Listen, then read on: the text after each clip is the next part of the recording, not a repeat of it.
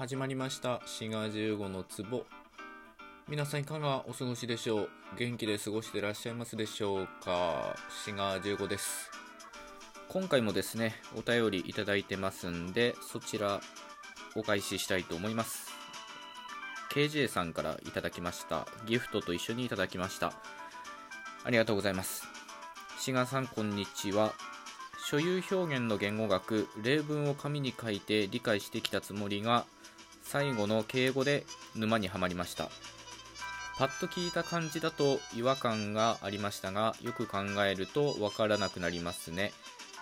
えー、彼は田舎に両親がいる。うんまあこれはいいと。彼の両親は田舎にいらっしゃる。うん OKOK 彼は田舎に両親がいらっしゃる。これね。はい。えー、また頭を悩ませる収録楽しみにしています。ということで、えー、KJ さんどうもありがとうございます。まあ、まさにこれは僕が混乱しているものの、なんていうかな、まさにその例といった感じなんですけど、まあ、これは何の話かというとですね、日本語で所有を表すのに、存在動詞を使うことがよくあるみたいなことを言ったんですね。もちろん持っているとか所有しているみたいに、うん、そういった動詞を使うこともあるんですけど、まあ、ここにあるように、えー、彼は田舎に両親がいる。まあ、これ本当に存在と所有の狭間みたいな感じですね。えー、あるいはね、もっと所有物っぽいものだと、まあ、彼のうちには本がたくさんあるとかかな。まあ、そういったものですね。あ、まあ、これも存在っぽいな。なんだろうな。えー、っと、彼には知識があるとかがやっぱりちょっと所有っぽいかな、まあ、いずれにせよこのいるとかあるっていうのを用いて、えー、存在を表すことがあると。でこの場合、えー、つまり KJ さんの例で言うと彼は田舎に両親がいるといった場合主語はどっちなのかということですね。で主語が何なのかを確かめるのに尊敬語を使えばまあわかるみたいなことを言ったんですよね。彼には知識が終わりになる。みたいなこういった言い方をした場合終わりになるのその動詞を尊敬語の形にしてるのはまあ彼っていう名詞なので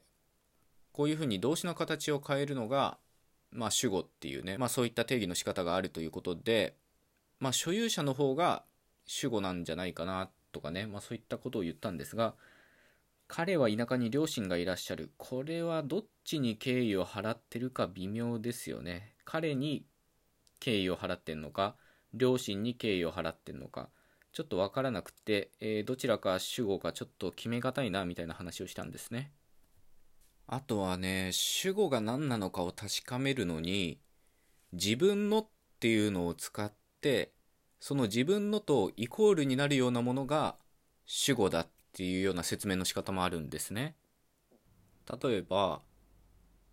太郎は自分の息子を叱ったといった場合、この息子っていうのは当然太郎の息子っていうことになりますよね。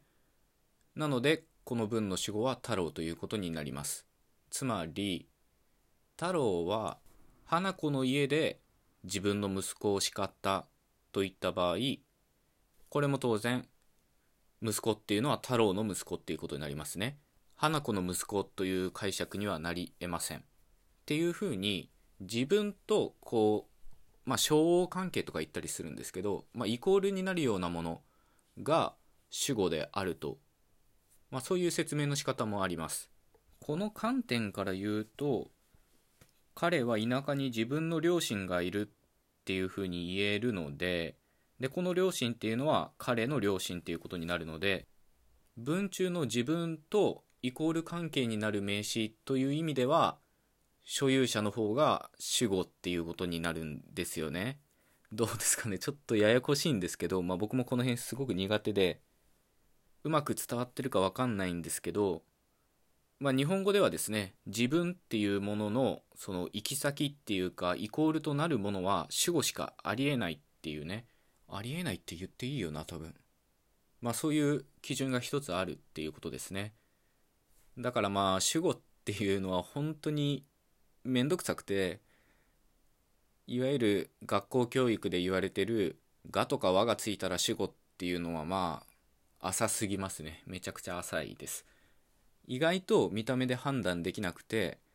動詞を敬語の形にできる名詞とか今言った自分の行き先になれるというかね自分とイコールになれるような名詞みたいな定義の仕方を本当はしないといけないんですね。日常生活でもねよく主語がないよお前とかこの文は主語が曖昧だとか言ったりしますけどあの主語っていうのが何を表してるか僕にはよく分かりません。まあ言語学的に言うとですね、えこのような基準から主語っていうのはよく定義されるということです。もちろんこれは日本語に関してのことですので言語が変わればまた主語の定義も変わります。というわけで、えー、KJ さんお便りどうもありがとうございました。今日は金曜日なんですよね。で金曜日配信のトークっていうのはいつもお題トークっていうのに合わせて話してるんですよね。でラジオトークで聞いてくださってる方は、まあ、そういうのがあるっていうのは分かってると思うんですけどなんかね今週のお題トークがお休みらしいので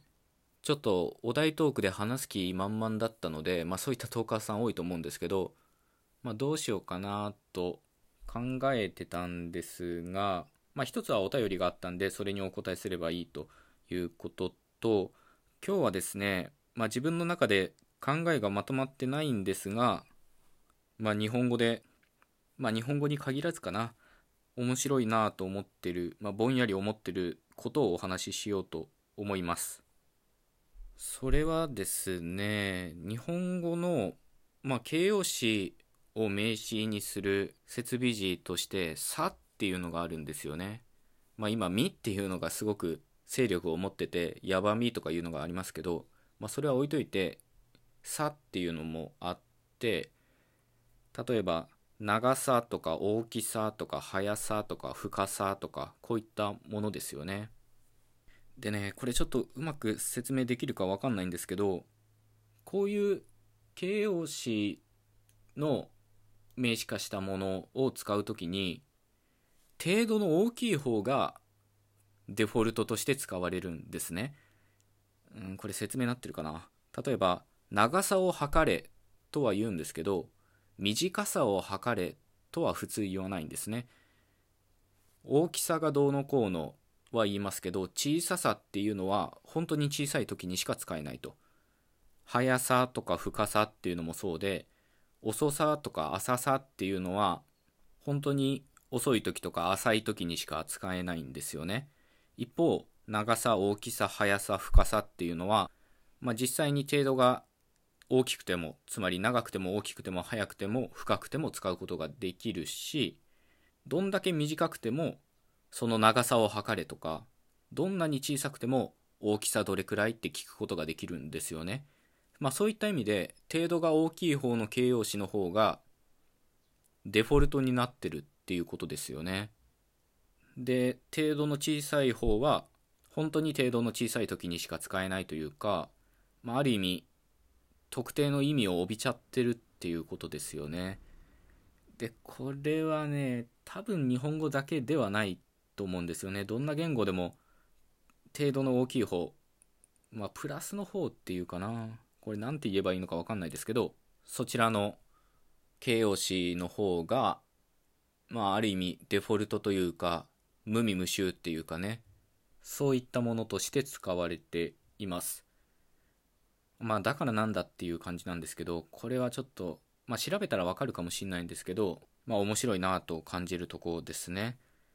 これ逆の現象もあるんですよね。例えば、結果を出すとか、ステータスだとか、タイプだっていった場合、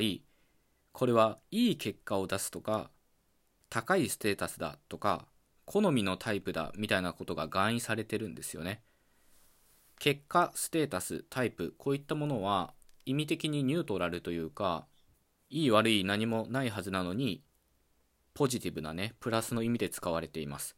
まあ、このこととね、ちょっと根底でつながってるようなとこはあるんじゃないかなとなんとなく思ってるんですが、うん。まあちょっとまだ分かってないぼんやりしたところとなっております。まあ、この点について何か気づいたこと、あるいはご存知のことあれば、ぜひお便りいただけたらと思います。